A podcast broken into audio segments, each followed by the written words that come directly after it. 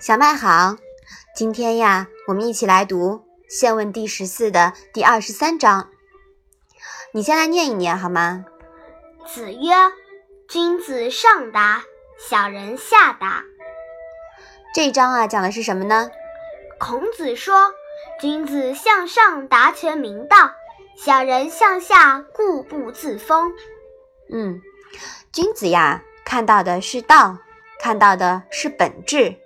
知其本而不欲于行，小人眼中只见有形之气，不思所欲之意。君子上达于道，懂权变，能从更高层面看待和处理问题；小人下达于气，容易欲于表面，执着于行，固步自封。上达者长进向上，日进乎高明。下达者沉沦向下，亦钻入牛角尖，有陷入漩涡深渊之险。得道君子站在宇宙视角看地球，人类不过是一个细菌，或者说细胞，而小人呢，经常螺丝壳里论短长。你看这一章啊，又拿了君子和小人来做对比，是吧？嗯。这样的话，我们就更能理解怎么样去做一个有德君子了。